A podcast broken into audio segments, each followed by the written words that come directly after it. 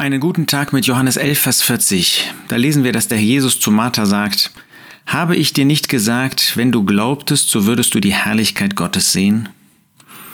Hier lernen wir einen wichtigen Zusammenhang. Etwas von der Herrlichkeit Gottes zu sehen, bedarf des Glaubens. Das ist schon in der Schöpfung so.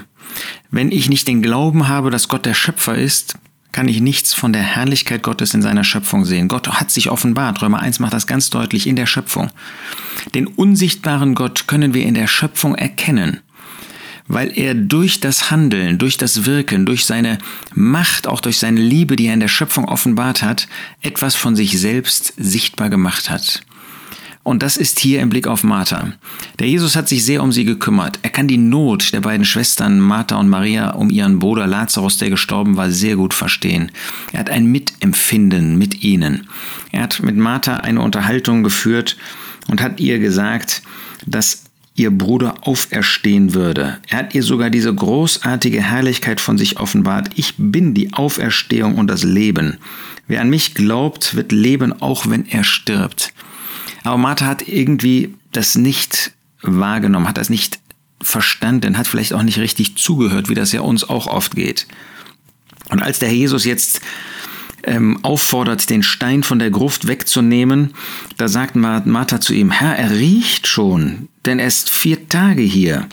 Und da sagt der Jesus, habe ich dir nicht gesagt, wenn du glaubtest, so würdest du die Herrlichkeit Gottes sehen? Der Herr Jesus offenbart die Herrlichkeit Gottes in seinem Handeln. Damals war das oft durch Wunder. Heute tut der Herr Jesus auch noch Wunder, aber das ist eigentlich nicht die Zeit für Wunder heute.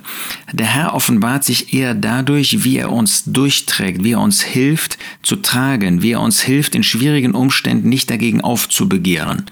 Und auch heute können wir dadurch etwas von der Herrlichkeit Gottes sehen, wenn wir das Wirken des Herrn Jesus zulassen, wenn wir bereit sind, eben nicht auf Wunder zu setzen, obwohl der Herr Jesus Wunder tun kann, sondern auf den Herrn zu setzen, auf den Herrn, der in Lebensumständen sich erweist und etwas von der Herrlichkeit Gottes zeigt.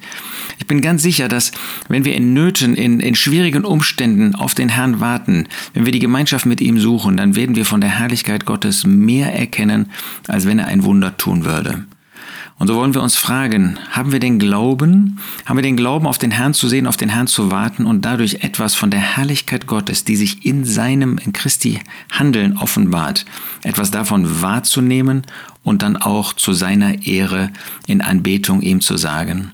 Jesus spricht, habe ich dir nicht gesagt, wenn du glaubtest, so würdest du die Herrlichkeit Gottes sehen?